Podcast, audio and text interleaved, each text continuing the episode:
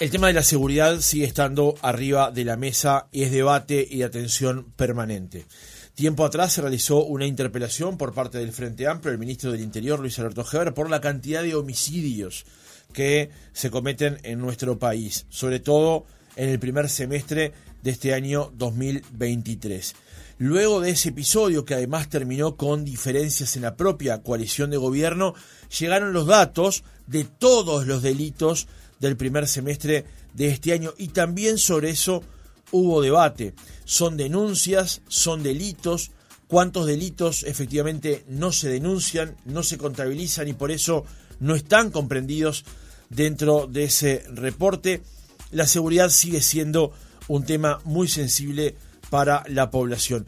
Días pasados, el sector Viento de Cambio del Partido Colorado, liderado por Guzmán Acosta director nacional de telecomunicaciones, presentó una incorporación y empezó a hablar sobre este tema. Incorporó a Edward Holfman, consultor senior en seguridad, y se empezó ya a hablar del tema. Y hoy lo traemos a la mesa de otra mañana.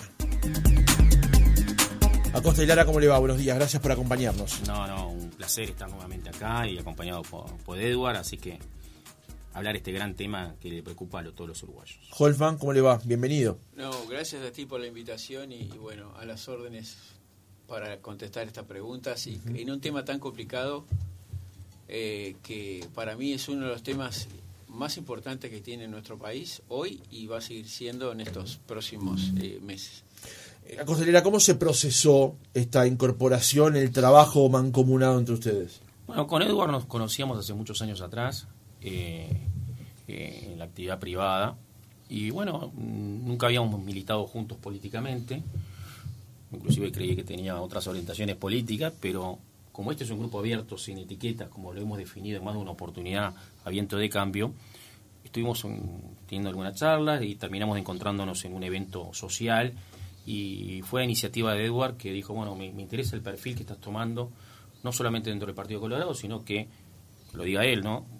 Lo ve como un, proceso nuevo, distinto al resto y de renovación, y dijo, bueno, quiero colaborar, y me parece que la mejor manera de colaborar es involucrándose. Entonces, bueno, sabiendo con quién estaba hablando y sabiendo que este era un gran tema, bueno, nos pusimos a trabajar enseguida y nosotros somos gente que nos gusta ser ejecutivas enseguida empezamos a diseñar un programa, enseguida empezamos a trabajar.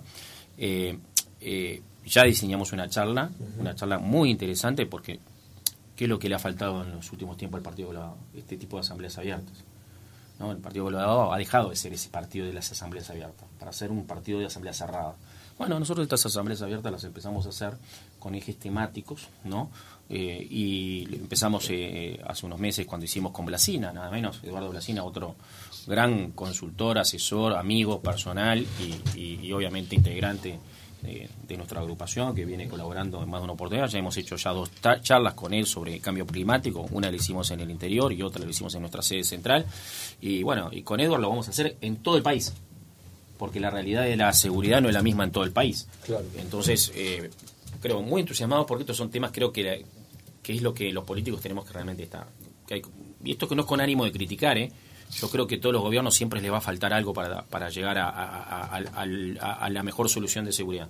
Pero eh, lo vamos a hacer para, para, para, para, colaborar con la coalición, para mejorar, porque evidentemente eh, esto es mejor que lo que se tenía antes, a los 15 años de, de Bonomi, pero igual nos falta y tenemos que tener esa autocrítica. Y está bueno que la tengamos y que seamos más exigentes con este tema tan delicado donde está en juego la libertad de todos los uruguayos, porque no es solamente un tema de seguridad, es un tema de libertad. Si no hay seguridad, no tenéis libertad, no tenéis convivencia social. Vimos lo que pasó ayer en Maldonado, vimos lo que está pasando con la droga, cómo está entrando a los barrios, cómo hay eh, grupos de narcotraficantes dueños de barrios y de ciudades. Y bueno, estas cosas son para atacarlas en serio, pero no con la brigada palo y palo.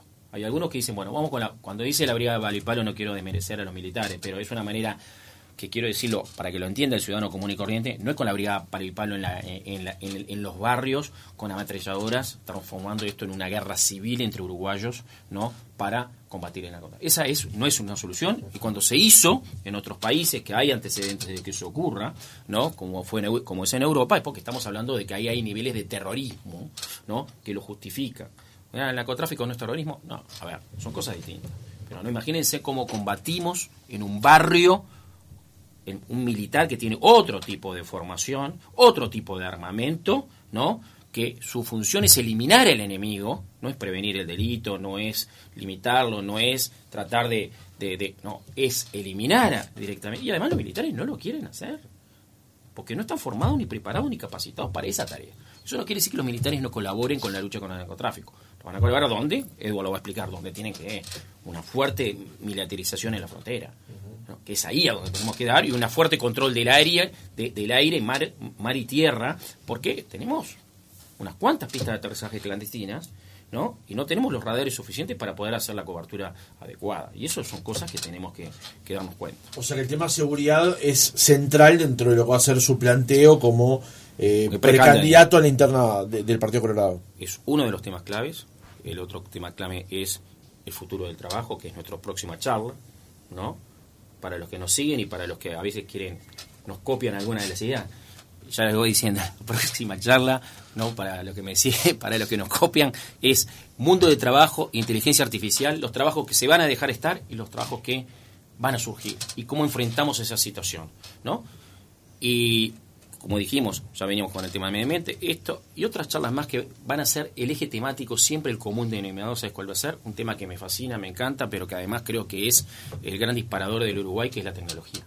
Cómo el uso de la tecnología eh, impacta en todos los ámbitos de la sociedad.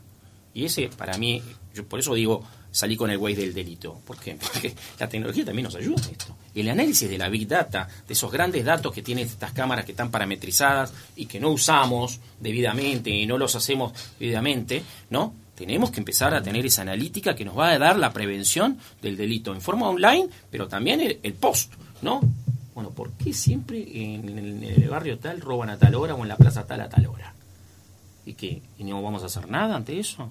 Entonces tenemos, yo creo que la tecnología hoy no solamente está en todo, sino que cada vez va a ser más eh, el uso efectivo en, el gobierno y en cantidad de cosas. ¿no? Para todo va a estar. El, el, gobierno va a ser digital.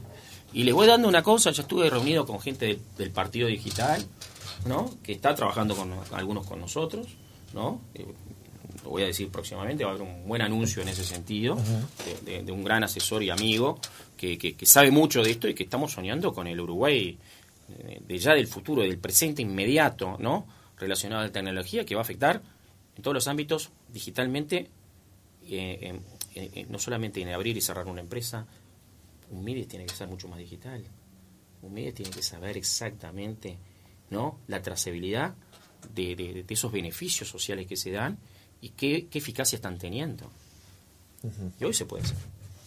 Holfman, eh, acá hemos analizado el tema de seguridad desde distintas perspectivas. Hemos este, entrevistado a todos los que hemos podido con respecto a este asunto. Acostelara recién decía que hoy se está mejor que antes, pero que falta. Le, le, pregunto a usted como especialista en la materia, ¿cómo estamos hoy en materia de seguridad? Y se lo planteo porque el gobierno se basa en plantear unos datos con respecto al Observatorio de Violencia y Criminalidad y sobre eso hace un análisis. Sobre esos mismos datos el Frente Amplio se dice que se está en algunos casos peor. Entonces nosotros como ciudadanos a veces nos faltan elementos como para poder determinar, bueno, cómo estamos y dejar de lado aquello de las sensaciones. Desde su perspectiva, como especialista en la materia, ¿cómo estamos hoy en este asunto? Eh, hay, hay, dos formas, hay dos formas que yo lo encaro. Una es el tema objetivo, que son las cifras de delitos que muestra el Ministerio del Interior, y otro lo que está viviendo la gente. Para que tengas una idea, el 73% de los delitos en Uruguay no se denuncian. O sea que 7 de cada 10 no denuncian los delitos. Eso es una encuesta de victimización que hizo el en el 2018 el Instituto Nacional de Estadística. O sea, para que veas lo grave que es el, problema, porque vos lo que estás georreferenciando es el 27% de los delitos que se denuncian. Cuando te hablan del mapa del delito, lo que se está georreferenciando son esas denuncias que se hacen, pero el 73% de las denuncias que no se realizan, la policía no sabe qué, está sucediendo con esos delitos. ¿ah?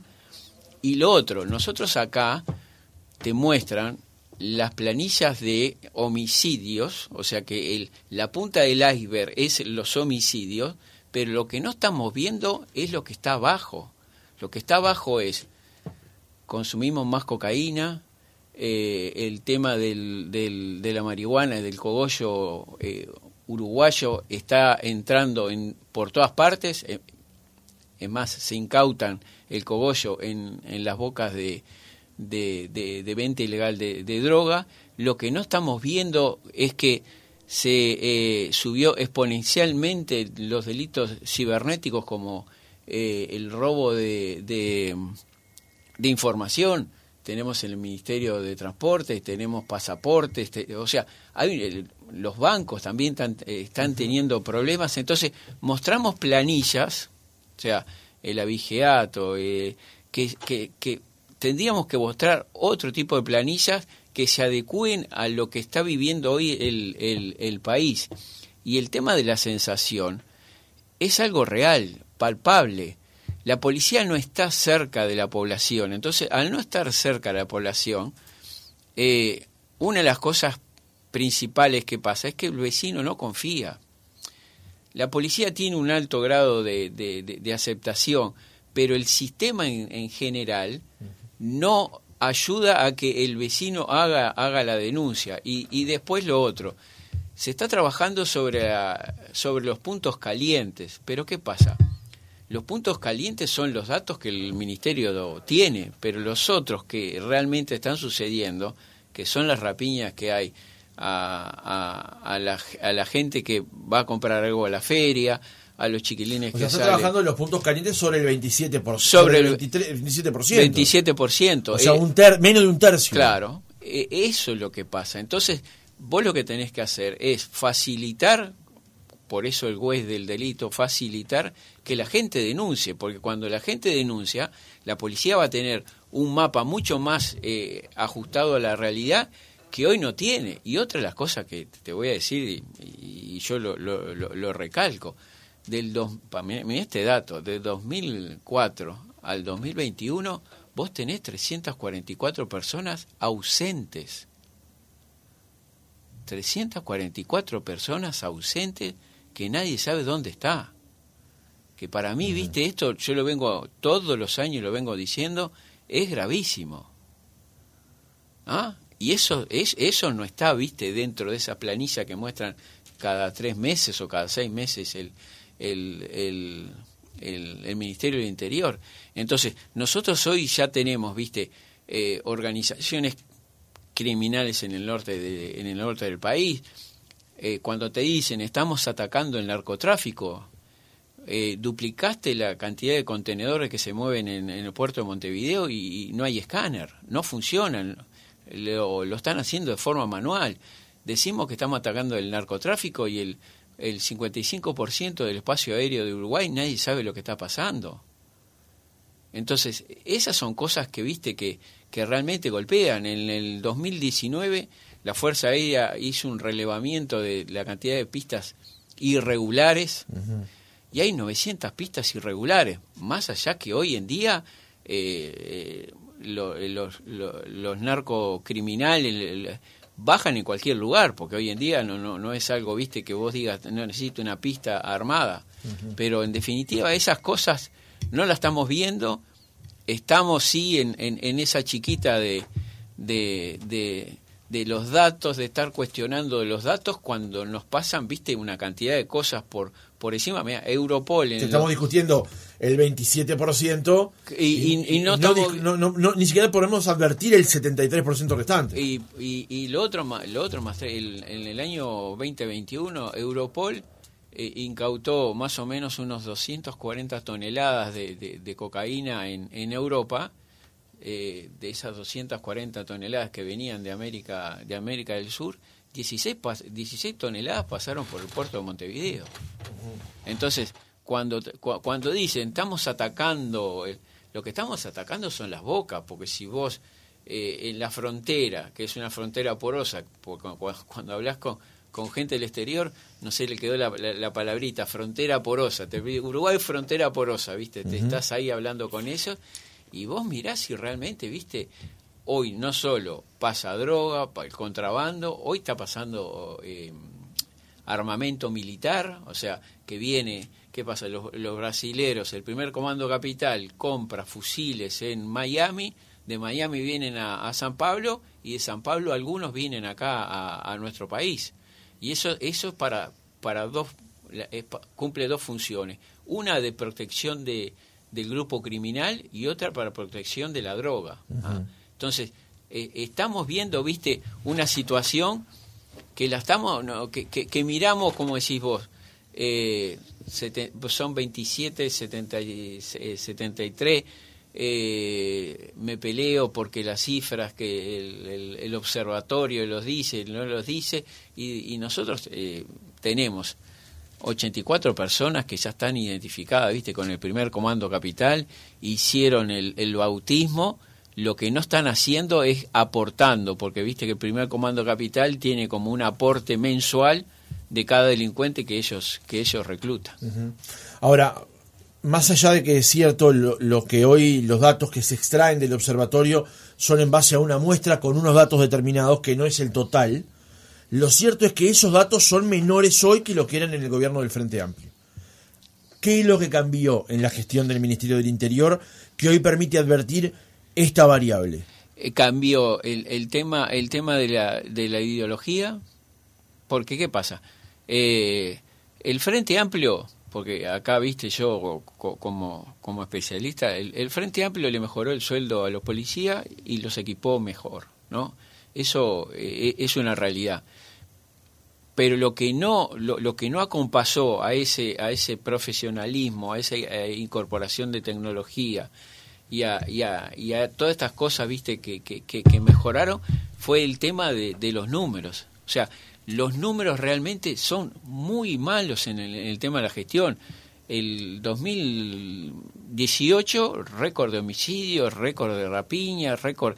Entonces, cuando había una promesa de bajarlo un 20% al final del gobierno. Claro, cuando había una, una, una promesa, entonces le faltó, viste, eh, por un tema ideológico, político ideológico, ellos no aplicaron una, una política de, de, seguridad, cosa que sí el, gobierno del, presidente de la calle cambió esa mentalidad, primero respaldando a los policías, después la LUC ayudó muchísimo a, ese cambio de, paradigma. Y una de las cosas, viste, que yo siempre digo es que eh, no sé por qué, porque yo, no, no tenía conocimiento de, de cómo iba a ser la gestión de, de, la Rañaga y la Rañaga logró dos cosas, ¿viste? Ser referente político en la policía y ser referente policial en la policía. Eso llevó, ¿viste? A que todos estos cambios que, que, realmente se tuvieron que hacer los hizo eh, la calle, eh, la calle, eh, la Rañaga.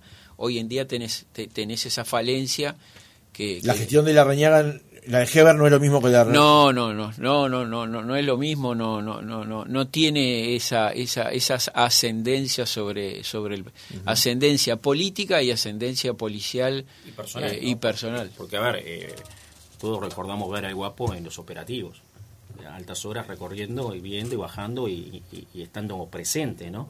Son dos maneras de gestión distintas y va cada uno de repente a, la personalidad, que también cuando uno gestiona una empresa, cuando gestiona un organismo, va la impronta. Por algo uno tiene una, una manera de trabajar que a veces pones a dos personas en el mismo puesto y no es lo mismo. ¿no? Eh, porque la gestión es distinta, porque la, a pesar que tiene los mismos recursos, las mismas cosas, pero acá el tema ideológico es fundamental porque, a ver, si la policía tiene miedo de reprimir, porque hay un tema de ideología, entramos mal. Y si además no hay un respaldo político, que creo que fue lo que pasó en este gobierno. Acá este gobierno le dio un respaldo político a la policía, ¿no? Eh, eh, y vimos que inclusive el presidente de la República, muy cerca de todos los jefes de policía, que los han citado más en más de una oportunidad a la torre ejecutiva, para ir haciendo una evaluación de cómo vienen las cosas. Y eso también es gestión, eso también es involucramiento, ¿no? Eh, todavía todos recordamos la frase, hay orden de no aflojar, ¿no? Y la gran pérdida de lo que fue eh, la, pérdida, la desaparición física del ex ministro de la Rañaga. Eh, obviamente, Heber igual está haciendo su gestión, eh, está gestionando a, su manera, pero no podemos comparar a Heber con Bonomi. Años luz estamos. ¿no? Es muy, muy superior la, la, lo que ha hecho Heber con, con, con, las críticas que puede haber a la, forma personal en que uno gestiona una cosa, pero es, es evidente que lo de Heber ha sido muy, muy, muy superior. Nosotros lo que queremos es seguir construyendo sobre lo construido. Por eso vamos con propuestas, por eso vamos ahora después a hablarlo si querés. No es solamente el juez del delito, no es solamente. Iba, iba para ese lado. Y, vamos a ir, y ya le, ya le mandé un WhatsApp al presidente, que todavía no me, no me ha contestado ya le paso el, aviso de que le vamos a entregarle eh, a él y a Heber eh, propuestas de colaboración. Y, además soy crítico con algunas cosas que está haciendo mi partido también en la gestión en el Ministerio del Interior. Porque no coincido. Con Sanjurjo con Sanjurjo tengo una muy buena relación pero creo que algunas cosas de las que aplica no, no convencen ¿no? y lo otro eh, eh, el posicionamiento de lo que se está hablando de generar un ministerio eh, de justicia. Me parece que no es la solución al tema seguridad que es lo que quiere la gente. Eso es aumentar más gasto público, gerenciar mejor la, la burocracia judicial, pero ¿en qué va a mejorar el vínculo entre los fiscales y la policía? En nada. En absolutamente nada. ¿No? Y yo creo que se está vendiendo eso como si fuera una gran solución no sé, lo dirá acá Edward, que, tiene más conocimiento que todos nosotros, pero por algo ese documento interpartidario no prosperó, no prosperó por, por integrantes también de la coalición. No, a ver, Cabildo tampoco lo apoyó. Ahora, el tema de lo que, a lo que apunta Sanjurjo, le traslado la pregunta a los dos, porque este Holfman de alguna manera ya lo mencionó. Lo que se apunta, o la repartición en la que está Sanjurjo, apunta a la prevención del delito, que es una de las cosas que en Uruguay falla constantemente. Porque la policía para resolver delitos ya concretados con ciertos aspectos es, es, este, es funcional. Ahora, en la prevención fallamos ostensiblemente. ¿Cuál es su percepción con respecto a eso? Mira, yo, lo primero que te digo es, los delitos son locales, las soluciones son locales, pero siempre con la participación de la ciudadanía. Si la, si la ciudadanía no participa, vos por, por, más que tengas un plan armado, ideado, los recursos, si la, la, población no participa, porque es la, la, que, la que te da la información y el insumo para que vos puedas hacer esos mapas del delito. Mira, yo estuve seis meses haciendo un curso de, de, líderes de, de, gestión de seguridad pública y, y justicia en el BID. Entonces, hablo con propiedad porque todos estos programas, viste, que se aplican en Uruguay, en Argentina, lo que en, todos lados que el BID da, ¿qué pasa? Son planes específicos, porque cuando a veces te preguntan, Eduard, el, el PADO fue fue fue bueno, fue fue bueno para instrumentar, digo, sí, fue bueno en ese momento y en ese lugar pero el PADO estaba funcionando y teníamos 420 homicidios. Entonces, a veces, viste, eh, lo que se hace es la evaluación de ese programa y esos resultados, pero no se mira el entorno, que es lo que pasa, porque a veces te dicen, estos, eh, estos, estos, estos programas han sido buenos en, el, en, el, en, en otros países, pero después vos mirás los resultados que tienen a nivel de, de lo que es los, los números de delitos y homicidio, y vos decís, ¿cómo puede ser que, que este programa vos lo evalúes bien con las cifras que tenés? Eso es lo que pasa. Entonces, acá lo que hay que hacer, ¿viste? Es un tema de, de cambio, un cambio cultural. ¿Y cuál es el cambio cultural? Que vos tenés que tener una policía de cercanía, una policía comunitaria, pero no en el título, ¿Por qué? ¿Qué pasa? Muchos de, los jerarcas que están hoy en día y los que estaban anteriormente no están convencidos que la policía comunitaria sea una solución. Y para mí sí la policía comunitaria, pero no la policía comunitaria que vos la ponés tipo castigo. Bueno, hace tareas comunitarias cuando vos lo que tenés que hacer es que ganarte la confianza del vecino, saber qué es lo que piensa el vecino, porque muchas veces el vecino es el que te da la solución. El, vecino es el que sabe lo que está pasando en el barrio y te dice, mira, tengo problemas porque se esconden las cosas robadas en el contenedor, tengo problemas porque a tal hora pasa determinadas personas y nos roba los timbres, nos roba, no sé, un, pestillo de una puerta, eh, acá falta luz. Entonces, eso es lo que pasa, que no hay, viste, yo a veces le digo, estoy dando una charla y le pregunto, ¿cuántas veces pasó el patrullero por tu casa? ¿Cuántas veces te pararon cerca de tu barrio para controlarte los, los documentos? ¿Cuántas veces pudiste hablar con un, con un policía en la calle? Y vos ves que ahí todo el mundo te dice no, no, no, no. Entonces, eso es lo que tenemos que cambiar, ¿viste? Tenemos que cambiar que la policía esté mucho más cerca del vecino para que conozca la problemática del vecino y, y solucionar algunos temas del vecino, pero tiene que tener un perfil, eh, un perfil social, un perfil de, de, solucionar los problemas que se generen y tenés que tener una cabeza, viste, que, realmente diga, no, sí, la policía, la policía comunitaria es una de las herramientas fundamentales para que, para que ese 73% baje. Claro. Volvemos al tema. además otra cosa.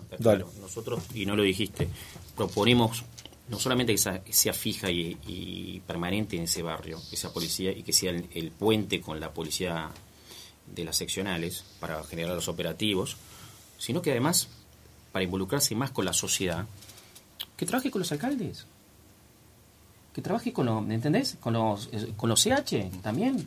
Eh, ¿Para qué? Porque le van a estar diciendo, ¿no? En cada lugar, bueno, mirá, acá está pasando esto, allá hay una busca pasta base, los vecinos mismos le van a ir diciendo de repente lo que no se animan a, decir en otra instancia, che, mirá que allá vive un narco, mirá que aquel con ese auto caro se, se comenta en el barrio que es narco, y bueno, empezamos a darle un seguimiento, empezamos a buscar una cosa, ¿no? No es solamente con la aplicación, pero todo ese conjunto de herramientas que nosotros mencionamos, vamos a hacer obviamente bajar este 73%, vamos a tener una noción de una realidad, porque también este tema no es de ahora, hace tiempo que estamos con el 73, no es del gobierno de la calle el 73%. Durante 15 años nos mintieron. Durante 15 años nos dijeron que había un delito que no era.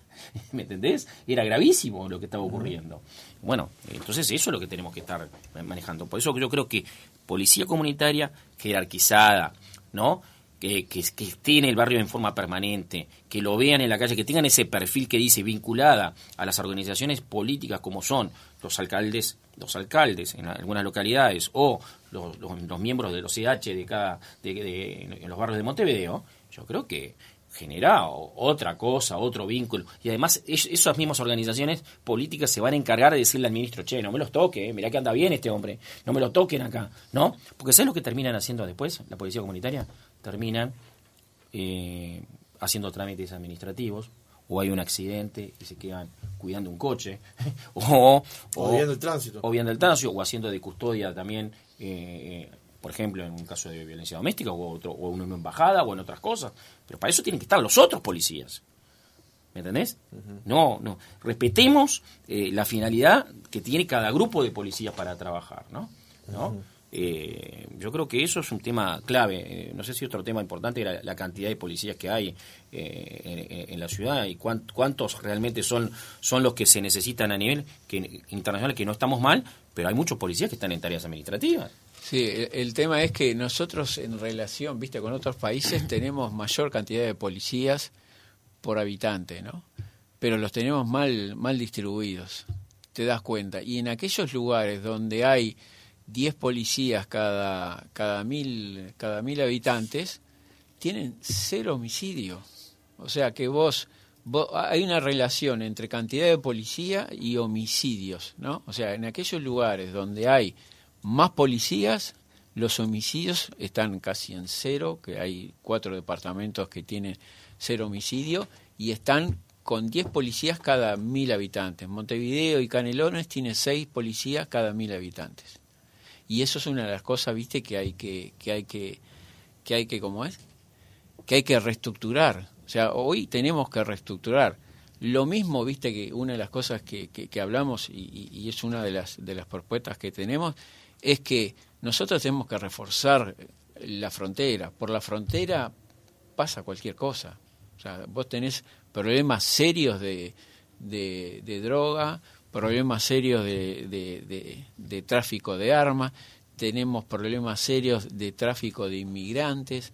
Bueno, nosotros acá, lo que pasa es que a veces, viste, parece que tenemos una venda en los ojos. Nosotros tenemos coyotes, los, coyotes como, como los vemos en la película, los tenemos acá. Los tenés en, en Libramento y los tenés en, en el Chuy.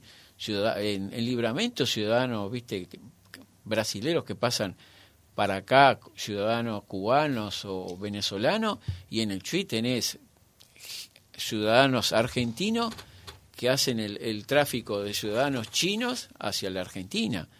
y, esto es desde el 2013 o 2014 que, que, se ve y nosotros no atacamos. Sí, con el patrullaje que se hizo en pandemia sobre todo quedó muy al descubierto eso, esa, esa táctica, esa, ese, ese proceder. Eh, dos últimas preguntas, pues ya estamos en el cierre de la entrevista.